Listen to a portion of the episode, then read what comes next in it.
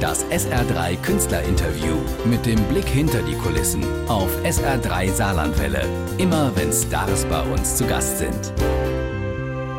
Für immer Avina heißt seine neue CD Fendrich im Konzert und jetzt im Radiostudio bei SR3. Herzlich willkommen. Danke für deine Einladung. Servus. Ein neues Lied im Konzert gespielt. Äh, das waren besondere Konzerte, da müssen wir noch drüber reden. Aber erstmal dieses Liebeslied. Habe ich gedacht, es gibt seit 10.000 Jahren Millionen von Liebeslieder, aber ich habe die Verbindung Liebe und unschuldige Kindheit rein ohne Hintergedanken so noch nicht gehört. Was ist das für ein Moment, wenn man ein Liebeslied schreibt, das zu den 10.000, die es schon gibt, was Neues bringt?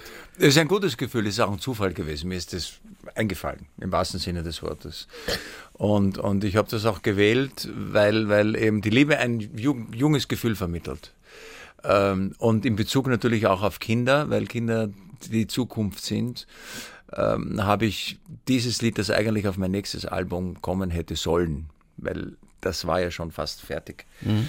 Nur ist uns äh, diese Geschichte mit der Kinderarmut, also nicht dazwischen gekommen, die ist aufgefallen. Ein neues Projekt. Das ist, es ist ein, das ist ein Projekt. live ist jetzt. Das live, das ist quasi Stand-up da ist das entstanden, weil ich habe ein Plakat gesehen. Ähm, wo äh, ein Mädchen zu sehen war und drunter ist gestanden, wenn ich groß bin, werde ich arm. Und ich habe zuerst geglaubt, das ist irgendwie so ein Filmplakat oder so. Nur beim näheren Hinsehen habe ich gesehen, es ist ein Plakat der Volkshilfe. Das ist eine Organisation, eine Karitative in Österreich, die sich um Kinder äh, kümmert, die von Armut bedroht sind. Also es gibt in Österreich 330.000 Jugendliche und Kinder, die von Armut bedroht Allein sind. Und das ist ja. und das ist und die meisten sind in, also ein großer Prozentsatz sind in Wien, also in den Ballungszentren. Und ähm, ich habe mir gedacht, das ist unglaublich. Wien ist immer so im Ranking der lebenswertesten Städte ganz vorn, wenn nicht Platz eins, was auch stimmt. Nur leider nicht für alle. Und das ist eine Armut, die man nicht sieht. Äh, Menschen, die von Armut bedroht sind, zeigen das nicht. Äh, es, es, merkt oft ein Lehrer in der Schule, dass ein Mädchen drei Wochen das gleiche Kleid hat. Es geht so weit, dass oft Kinder in der Nachmittagsbetreuung sich das Essen nicht bezahlen können. Die haben nicht das Geld, Fußballschuhe zu kaufen, damit der Junge ähm, in, in einen Club gehen kann und, und, mhm. und. Also es ist auch etwas, wo man jetzt nicht in erster Linie Geldspenden sammelt, sondern A, äh, natürlich auch pekuniäre Unterstützung, sondern auch ähm, das Thema öffentlich macht, dass die mhm. Menschen das wissen. Ich habe es auch nicht gewusst. Und ich habe mir gedacht, ich kritisiere immer, aber was kann ich wirklich tun? Und das mhm. Einzige, was ich machen kann, ist Musik. Und deswegen haben wir das. Drei Konzerte drei, gespielt? Drei Konzerte, 30.000 Euro äh, an die Volkshilfe überwiesen. Und wir waren bei den Proben so gut drauf, weil ich wollte vom Arrangement ein bisschen was anderes machen, habe zwei Instrumente dazu genommen, Akkordeon, Saxophon, Klarinette und, und Querflöte. Und das hat so ein, so Spirit gehabt, dass wir uns entschlossen haben, daraus ein Album zu machen, weil wir mit den drei Konzerten können wir nicht so viele Menschen erreichen. Und auch dieses Album ist, geht zu 100 Prozent an karitative Einrichtungen, also in Österreich an, an die Volkshilfe. Und bei uns in Deutschland? An die Caruna. Die Caruna ist eine Organisation, die sich um Straßenkinder kümmert. Ähm, auch eine ganz wichtige ähm, Organisation, weil viele Kinder, die misshandelt werden zu Hause oder geschlagen weglaufen und in Großstädten untertauchen und natürlich aufgrund der hohen Mietpreise überhaupt nur die Chance haben, auf der Straße zu. Mhm. Jetzt hört man dieses Live-Album. Es sind viele Klassiker natürlich auch von dir drauf, aber für mich ist immer besonders bei Live-Platten diese besondere Stimmung. Was passiert im Konzert mit dem Künstler, was er im Studio irgendwie anders hat? Ist es das Adrenalin, weil da tausende Leute sind? Es ist eine andere Intensität bei Live als die Studiofassung. Naja, äh, äh, live ist live. Also wie die, wie die Opa schon gesagt haben, was gesungen ist, ist gesungen. Also man, man sollte keine Fehler machen. Und deswegen haben wir drei Konzerte mitgeschnitten, um da ganz sicher zu gehen. Man sollte auch als Künstler in regelmäßigen Abständen Live-Alben machen, weil das sind Zeitdokumente. Es ist ein, es ist ein anderer Geist, der da, der auf, dieser, auf dem Album ist. Und wir haben großen Spaß dabei gehabt, muss ich sagen. Und, und äh, wir hoffen, dass es natürlich auch beim Publikum ankommt. Nicht nur, weil man damit helfen kann, mhm. sondern äh, ich hoffe auch, dass, dass es dem Publikum wenn gefällt. wenn man den Sound des Albums hört, so von der Besetzung her ein bisschen größer, aber ich höre so raus, vor einem Jahr unser SA3 echt Live-Konzert, das war ja, auch das, live und akustisch, das sind die Grundarrangements. Das waren die Grundarrangements. Ja, ich wollte nur ein bisschen was mehr dazu, ein bisschen mehr dazu geben, damit man auch einen Grund hat, das interessiert mich, da gehe ich, da gehe ich hin. Aber im Prinzip ist es unplugged Äh, das heißt, keine, keine elektrischen Instrumente. Also natürlich sind wir elektrisch verstärkt, aber es ist keine E-Gitarre, es ist kein, kein Fender Rhodes, es sind keine Drumcomputer, es sind keine Synthesizer, es gibt keine, keine elektronischen Strings, sondern das Akkordeon übernimmt jetzt diese, diese Parts und es gibt ein ganz eigen, eigenes Flair. Und zu einem Wiener passt natürlich Ziehharmonika wunderbar. Genau. Oder Querflöte, wie jetzt bei Geisterbahn.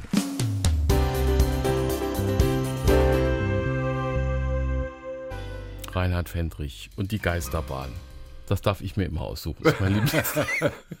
eine wahre mit, Geschichte. Eine schöne ist eine wahre kurz. Geschichte. Ja, im Prater. Im Wiener Prater. Da, auch Geisterbahn gibt es noch. Ja? Das Gespenst nicht mehr. ist schon tot, wie es lustig ist. Gespenst ist tot. Ja. Nee. Magst du es kurz erzählen? Ja, ich habe, nein, ich habe, also es, es hat dann immer schon Gespenst gegeben, nur hat, war das so einer, der hat animiert und ich habe einmal in den Ferien so zwei Wochen ausgeholfen als Knochenmann und habe durch das Mikrofon die Leute versucht zu animieren, in die Geisterbahn einzusteigen, aber das war da nichts, das hat keine Zukunft gehabt. Auf der CD für immer Avina, akustisch und live, gegen Kinderarmut und die Einnahmen helfen Kindern. Darüber haben wir geredet. Reinhard, zwei Sachen müssen wir noch besprechen. Das Musical mit deinen Songs I Am From Austria äh, läuft wie Pommes in Schwimmbad im Wien. Viertelmillion Zuschauer und das Ja, läuft erst seit, Ja. seit Herbst. Deine Ja. Lieder in einer neuen Handlung.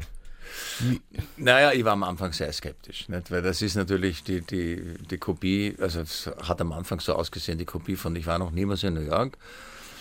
Und da hat der Intendant gesagt, ja, das stimmt, das machen wir aber so. Und ich habe mich sehr lange dagegen gewehrt, weil es eben die Kopie, also weil es den Eindruck gemacht hat, dass es eine Kopie ist.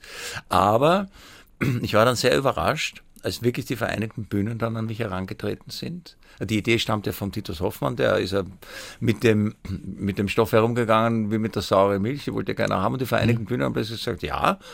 Und dann traf ich mit Michael Reed zusammen, der das, der das orchestriert hat.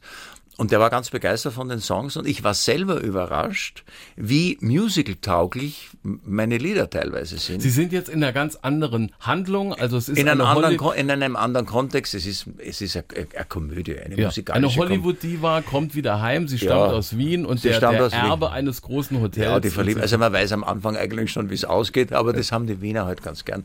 Und, und es ist eine, eine, eine heitere Geschichte mit einem tollen Ensemble und, und ich bin wirklich überrascht, wie, wie, wie, wie, wie op opulent Ja. äh, das arrangiert wurde. Und, und der Michael Reed ist ja wirklich ein ganz großer des, des Musicals, der hat viele Broadway-Premieren aus der Taufe gehoben und das macht schon ein bisschen stolz. Trotzdem habe ich, ich auch mit Udo Jürgens seinerzeit drüber geredet, wenn so die eigenen Lieder, die natürlich den Erfolg ausmachen, sind Ohrwürmer, sind tolle Ja. Texte auf der Bühne sind, aber jetzt singt irgendwie ein Hoteldirektor in der Lobby was, Ja. was man selbst vor 30 Jahren mit was ganz anderem im Kopf mal komponiert hat. Was ist das für ein Gefühl? Das ist mir eigentlich egal. Hauptsache das Lied stimmt. Also ich bin da jetzt nicht eifersüchtig, ich habe ganz was anderes gemeint. Ich bin dann eigentlich erstaunt gewesen, in welchem Zusammenhang man das Lied auch noch verstehen kann. Ja. Ähm, es ist ja oft so, dass ich bei manchen Liedern gar nicht mehr weiß, warum ich das geschrieben habe. Ja. Du, wenn das 35 Jahre her ist, Das was stimmt. weißt du, was du vor 35 Jahren oft gedacht hast? Ja. Ich habe noch einen Knaller, auch in Österreich. Ö3 hat so eine Allzeit-Hitparade gemacht. Ja. Das machen wir auch. Ja. Hier, Land auf, Land ab. Und da wird dann gefragt, was ist der Song überhaupt aller Zeiten? So, dann gewinnt bei uns in Deutschland in einem Jahr Bohemian Rhapsody und im anderen Jahr Stairway to Heaven. Ja. Äh, Die tauschen sich Ja, immer, ja, immer so aus. In Österreich bei Ö3 Dein I Am From Austria. Der Song überhaupt, die Übernummer aller Zeiten. Das ist ja auch. Ja, aber das Kompliment ist, dass das Bohemian Rhapsody auf Platz 2 ist. das ist für mich das wirkliche Kompliment. Das ist cool. Ja, ja, es war, ja, freut natürlich, aber man weiß ja nie, nach welchen Gesichtspunkten das ausgewählt Ja, wird. aber es ist eine Nummer eins. So, du hast eben schon angedeutet, das Studioalbum liegt fast fertig. Liegt fast fertig. Also Warum? es ist so, wir haben doch gleich, weil mir das wichtig war. Ich habe das, ich habe das gesehen, dieses Plakat, und habe mir gedacht, wenn ich schon sozialkritische Lieder schreibe, was kann ich persönlich wirklich tun? Und das Einzige, was ich machen kann, ist Musik. Und so haben wir uns entschlossen, auch deswegen, weil ich erstens einmal Österreich und Wien sehr viel zu verdanken habe. Ich habe dort meine Schulzeit genossen, meine Freunde, meine ersten gefunden, habe meine ersten Auftritte gehabt, meine ersten Erfolge.